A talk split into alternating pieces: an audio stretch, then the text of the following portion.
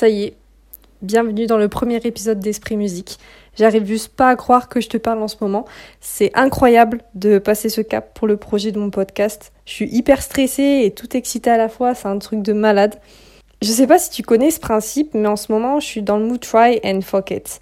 C'est un principe où en gros, t'as rien à perdre pour commencer un projet ou même euh, faire quelque chose, une action, euh, agir sur quelque chose. T'as rien à perdre parce que vaut mieux que t'essayes plutôt que tu regrettes plus tard. Et ça, ça m'a vraiment aidé parce que si j'étais pas dans ce mood-là, je serais sûrement pas en train de te parler tout de suite. J'enregistrerais sûrement pas cet épisode. Je l'aurais sûrement pas fait. Si, je l'aurais peut-être fait, mais je l'aurais sûrement pas enregistré. Et pendant la construction du podcast, j'ai une pote qui m'a envoyé un screen de tweet. Euh, ce screen m'a m'a beaucoup marqué parce que le tweet disait en gros que dans tout ce qu'on va essayer de faire, tout sera nul au début. Ça sera horrible, vraiment. Mais c'est normal parce que c'est la première fois. Donc on peut pas exiger de nous d'être super fort dès le début parce que c'est juste impossible. Faut juste se lancer et s'améliorer au fur et à mesure.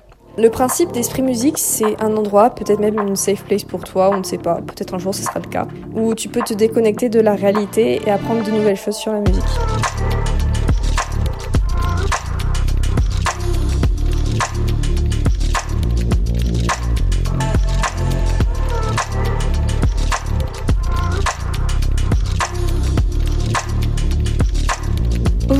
J'ai envie de te parler de l'évolution de la musique. En enregistrant, je me rends compte que c'est vraiment un sujet vague et que ça peut être vraiment abstrait, mais t'inquiète pas, laisse-moi t'expliquer. Je sais pas si tu le sais, mais toute la période du classique a été baignée dans des règles. Ces règles ont été modifiées au fil du temps, mais elles sont quand même restées très strictes, surtout au niveau des mélodies et des rythmes. Par exemple, on a les rythmes asymétriques, comme le 7-8e, qui n'étaient pas acceptés ni même reconnus par le classique, alors que le 7-8e était utilisé dans d'autres cultures. Mais à partir du 20e siècle, il y a les règles qui ont commencé à partir un peu en éclat parce que la musique a eu tendance à se populariser. Il y a les riches qui étaient plus les seuls à pouvoir créer de la musique. Avant, il y avait beaucoup le principe de notoriété parce que les riches étaient plus connus, euh, ils avaient plus d'argent, ils pouvaient se permettre d'avoir des loisirs. Donc c'était un peu eux qui dictaient tous les codes, c'était eux qui avaient l'industrie en quelque sorte. Mais du coup, avec le fait que la musique soit popularisée, bah on s'est intéressé à d'autres personnes qui n'étaient pas forcément riches. Il y a eu un effet de boule de neige et il y a eu aussi un accroissement de la musique d'autres cultures que le monde occidental parce qu'on a commencé à s'ouvrir au monde.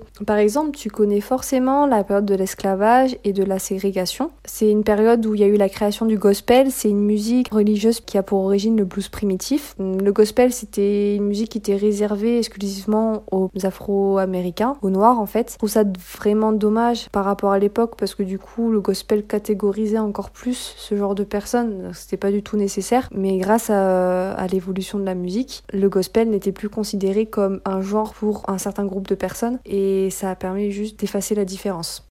Le souci dans tout ça, c'est que plus les années sont passées, plus les règles se sont évaporées jusqu'à presque disparaître en fait. On a toujours des traces et des bases fondamentales de la musique, on a le côté universel de la chose où on retrouve des règles qui sont ancrées et qu'on utilise tout le temps, comme par exemple le nom des notes, do, ré, mi, fa, sol, la, si, do ou A, B, C, D, E, F, G. Mais par contre, le solfège s'est beaucoup appauvri avec la musique contemporaine.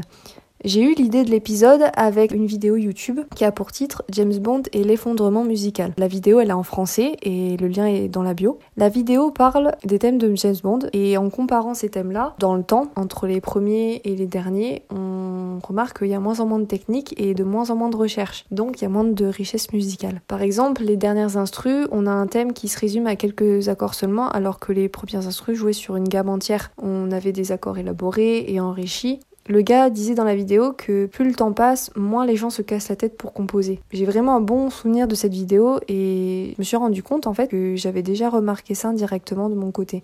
Pourquoi? Eh bien, je suis musicienne et j'ai toujours plus ou moins remarqué que les morceaux récents, surtout les transcriptions de piano, sont de plus en plus pauvres. Une musique pauvre, c'est quand tu regardes la partition et tu te rends compte que le contenu te paraît vide. Une partition vide, c'est par exemple un thème trop récurrent du copier-coller constamment ou un manque d'ornementation. Une ornementation, c'est un truc qu'on met en plus pour enrichir une note ou un accord, pour le rendre plus original en fait. On va avoir euh, les arpèges, les appoggiatures, les trémolos, les tris, les mordants, les gruppettos, etc. Personnellement, j'ai un propre curseur pour savoir si une partition est pauvre ou non. Attention, je te parle une partition pour jouer du piano. On parle là d'une question technique, pas pour écouter forcément. L'idée vient de mon prof de piano. Il m'a dit un jour que si jamais j'arrive à jouer un morceau avec un seul doigt de ma main gauche ou ma main droite, bah c'est pas vraiment intéressant au niveau technique. Je dis pas que c'est pas intéressant à écouter, c'est sûrement intéressant à écouter, mais c'est pas intéressant au niveau technique et ça montre vraiment le côté de l'appauvrissement musical parce qu'en comparant ces partitions de piano avec les anciennes, le classique par exemple, elle est pas du tout remplie de la même manière. Et c'est devenu aussi mon critère d'un certain côté et ça marche plutôt bien pour moi en tout cas pour mon niveau technique. Par contre, je dis pas qu'une musique est pauvre parce qu'elle a peu de notes. Je dis qu'une musique est pauvre parce que on a l'impression qu'il faut des paroles pour que ce soit pas ennuyeux. Je vais te prendre l'exemple d'Eric Satie. Eric Satie, c'est un compositeur de piano qui appartient à la musique romantique. C'est ma période du classique préférée parce qu'il y a vraiment un renouveau musical du classique.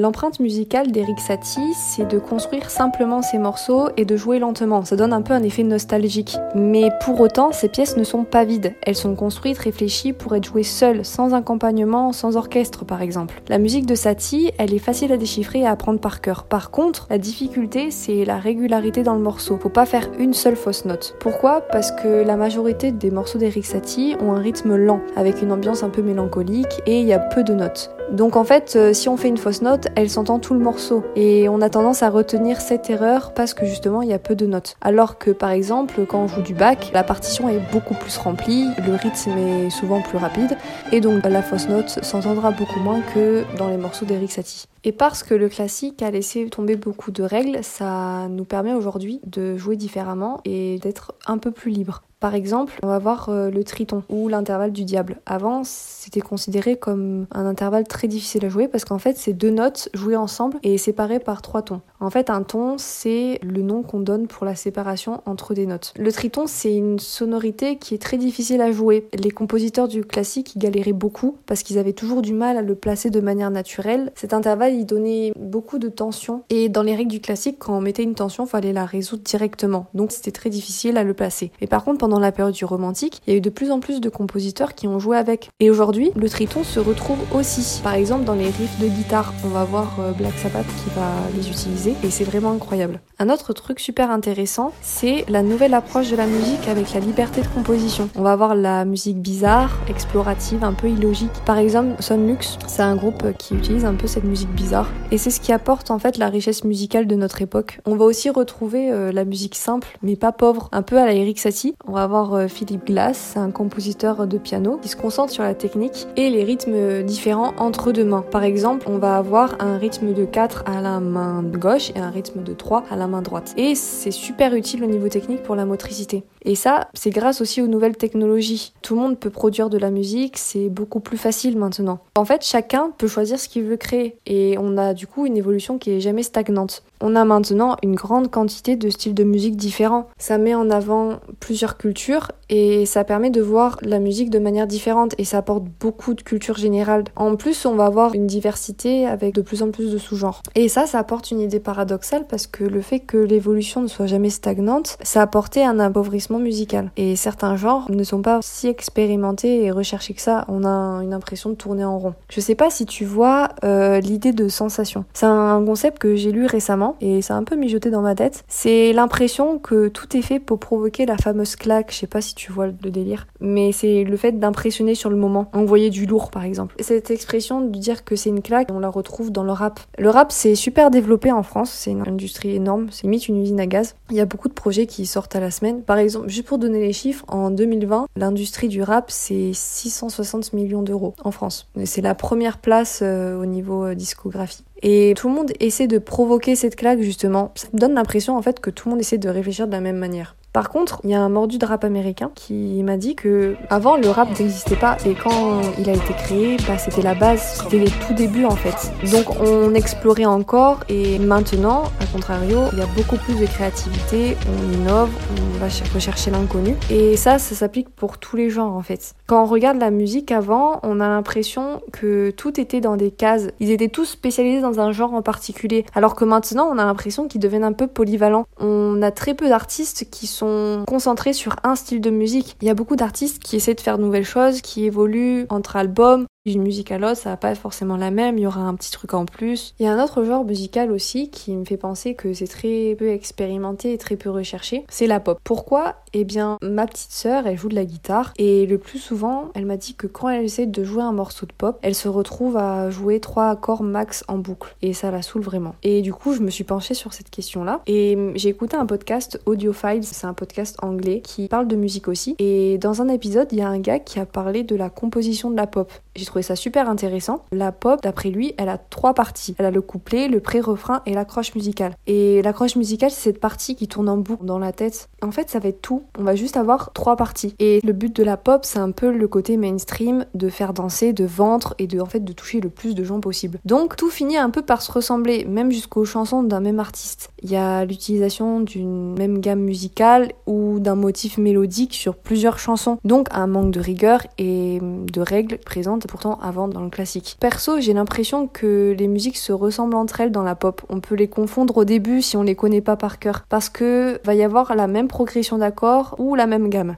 Et puis je parle pas que de mélodie, je parle aussi euh, des riffs de guitare, des basses, des rythmes de batterie. Je plains vraiment les bassistes parce que je pense que c'est le plus dur. Certains artistes font l'effort pour rechercher le petit truc en plus, le petit côté atypique, mais le plus souvent, l'artiste va garder une idée parce que ça sonne bien et finit par utiliser le même schéma de fonctionnement à chaque fois. Le défi à réaliser dans ce genre de musique, le rap, la pop, etc., c'est de quelle manière on peut rendre un son unique avec un côté atypique et nouveau, de faire quelque chose qu'on n'a jamais entendu. Et ça, ça va dépendre principalement de la construction de la musique. Perso, je pense pas qu'une musique soit comme une recette de cuisine où faut tout suivre à la lettre ni comme le classique avec les règles, ni comme aujourd'hui avec la répétition. Par contre, je dis pas que la pop c'est mal, ou qu'un autre genre c'est pas bien, que c'est nul. Je dis que plus on écoute de musique de tout genre, plus on se forge une opinion sur tel ou tel style. Par exemple, il y a pas longtemps, Emma Chamberlain a posté un nouvel épisode de son podcast. Le titre c'est Fashion Identity Crisis. J'ai mis le lien de l'épisode dans la bio. Dans cet épisode-là, elle parle de la pop.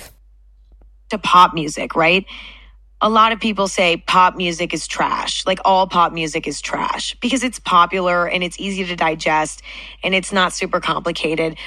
But there's a lot of pop music that's really fucking good and deep and thoughtful and profound. It exists. Just because something's popular doesn't mean it's of low quality. En gros, avec cet extrait, on comprend qu'on établit un fait. La musique pop, c'est mainstream, mais elle dépend des goûts et des expériences de chacun. Il y a des personnes qui vont pouvoir euh, s'y retrouver à l'intérieur et d'autres non, pas du tout. Mais ça, du coup, ça apporte un autre facteur de l'évolution. Avant, la musique, euh, je l'ai dit déjà, c'était réservé aux riches, donc à ceux qui avaient la meilleure éducation possible et la meilleure connaissance du monde. Donc il y avait un but intellectuel. On avait la question du savoir-vivre, de la décence, il y avait des artistes qui étaient censurés parce qu'ils étaient trop choquants et ne rentraient pas dans les cases, parce que le changement arrivait trop vite. Mais le but de la musique a aussi évolué. Euh, l'appauvrissement musical a été remplacé par autre chose. On va avoir un rythme pour danser, des paroles pour sensibiliser les esprits, on va avoir une accroche musicale pour euh, l'effet un peu commercial et pour l'effet de toucher le plus de gens possible. Donc la pop n'a pas le même but que le rap ou le métal et la pop n'utilise pas les mêmes instruments que le rap ou le métal. Et par contre, là, on va voir un autre problème par rapport à ce changement de but. On va voir l'intention qui change aussi. Avant, alors quand je te parle, je te dis avant, c'est la période un peu années 50, années 70, 80, c'est quand il y a eu la grande expansion avec le grand développement de l'industrie de la musique, quand tout s'est popularisé à fond en fait. Avant, du coup, c'était plus difficile d'être considéré comme un artiste parce que on n'avait pas les mêmes technologies, donc c'était plus difficile de produire, c'était beaucoup plus cher. Euh, fallait se donner la peine de le faire, ça prenait beaucoup de temps et il fallait avoir le truc en plus pour être repéré. Alors que maintenant, tout le monde peut faire de la musique. Il y a euh, des applications pour mixer et des sites et des applications pour créer de la musique. Euh, va y avoir des moyens de diffusion, des applications comme Spotify Deezer, plein de choses pour pouvoir diffuser sa musique et être reconnu. Ça devient presque banal en fait et c'est presque plus de la passion. Donc l'intention change. Et une autre chose importante aussi, c'est l'utilisation d'autres instruments qui vont être valorisés dans l'évolution de la musique. On va toujours retrouver l'orchestre symphonique, mais pour le reste des genres, on choisit l'instrument qu'on veut pour composer en fait. On va avoir plein d'applications de composition qui vont permettre d'accéder à ces instruments. Avant, c'était beaucoup plus compliqué. Fallait avoir les instruments directement sur place, donc c'était super cher, fallait les louer des fois. Alors que maintenant, tu peux mettre n'importe quel instrument pour la démo que tu veux faire. Par exemple, j'ai été une fois à un concert de métal, c'est pas du tout un genre que j'écoute. Enfin, j'en écoute un peu, mais c'est pas vraiment ce que je préfère. Mais j'étais allée et hum, j'avais remarqué qu'un groupe utilisait un saxophone. Et j'ai trouvé ça super intéressant et super surprenant en fait. Ça renforce aussi l'idée qu'on a abordée, le fait qu'on peut choisir n'importe quel instrument pour faire sa musique. On est totalement libre de ça et je trouve ça juste incroyable. Il y a aussi l'aspect le plus bénéfique, je crois, de l'évolution de la musique, c'est que la musique classique n'est maintenant plus au cœur de tout en fait. Et le monde occidental ne monopolise plus autant la scène musicale. Les gens du reste du monde ont pu se faire connaître aussi et évoluer à leur tour. C'est vraiment le meilleur aspect de l'effet boule de neige parce que quoi de mieux que la diversité en matière de renouveau? Je me demande à quoi ressemblerait le monde musical sans tous ces genres différents, le rock alternatif, le rap, le latin, le jazz, la disco, l'afrobeat, le metal, la noise. Et je pense que vraiment s'il n'y avait pas tout ça qui existait, si on était resté qu'avec le classique ou quelques genres en plus qui s'étaient développés, je pense que franchement ce serait pas vraiment cool. Waouh, ça y est, le premier épisode est terminé. Je suis trop choquée. Je pensais vraiment pas pouvoir y arriver. L'enregistrement, c'était une vraie galère. Mais on y est, ça y est. J'espère en tout cas que l'épisode t'a plu, que tu auras envie d'en savoir plus sur la musique. Je fais ce podcast parce que j'ai envie de te donner quelque chose d'authentique et d'intéressant. Je veux que tu puisses critiquer et te faire ta propre idée de la musique. J'espère que tu as pu apprendre quelque chose de nouveau en tout cas et que tu n'écouteras pas la prochaine chanson de la même manière. Alors je vais terminer par une petite surprise à chaque fin d'épisode, va y avoir My Song of the Moment. En gros, je vais te donner une chanson que j'ai appréciée pendant la semaine et peut-être que tu l'aimeras aussi, mais après chacun ses goûts. Mais en tout cas, le plus important, c'est de te faire découvrir des sons. Cette semaine, j'ai bien aimé Saturn's Bars de Popcan et Gorillaz. C'est un mélange de style et de culture que j'apprécie vraiment. Déjà, Popcan, c'est un artiste jamaïcain de dancehall principalement et avec le groupe britannique Gorillaz, qui est un groupe qui rassemble un peu euh, le rock alternatif, l'électro, l'indie et le hip-hop. C'est vraiment une musique que j'aime bien. Et je pense qu'elle est un peu connue, mais je trouvais ça super intéressant de la mettre parce que j'aime la partie de synthé qui fait écho avec le thème principal. Je trouve que ça donne une approche lunaire à la chanson. Je te laisse avec cette merveille et je te fais de gros bisous. On se retrouve pour le prochain épisode.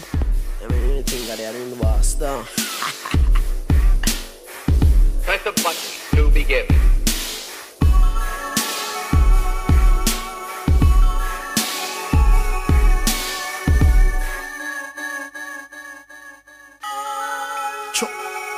All my life, me ever have my gun, so me have to move sharp like me knife. All my life, me pray say when me get wealthy, I'm a and me wife. Me to be a killer just like Rodney Price. All my life, no, all my life. One take Kobe, some boy don't know me. Though me rough, them can't believe a grandma draw me. Know a few popcorn songs, oh, I feel them know me. Four man me used to walk to school, them know man story. Ha! Oh, me gain up all those glory. The world is mine, the whole life me taking slowly. Happy days, me call it now, my bun sad story. Anyway, me the in the world, my dogs them roll me. me laugh and collect those trophies. Me call me deserve everything my music give me. Boy, unruly no light like frisbee. The dream, family live that with me. Oh, oh, oh, oh. All my life, me dream for who knows land cars and bikes. All my life, I'm in a stake bar. I got debts. I'm at the base all my life. Sad and about to my love, and I'm just a heartbreaker.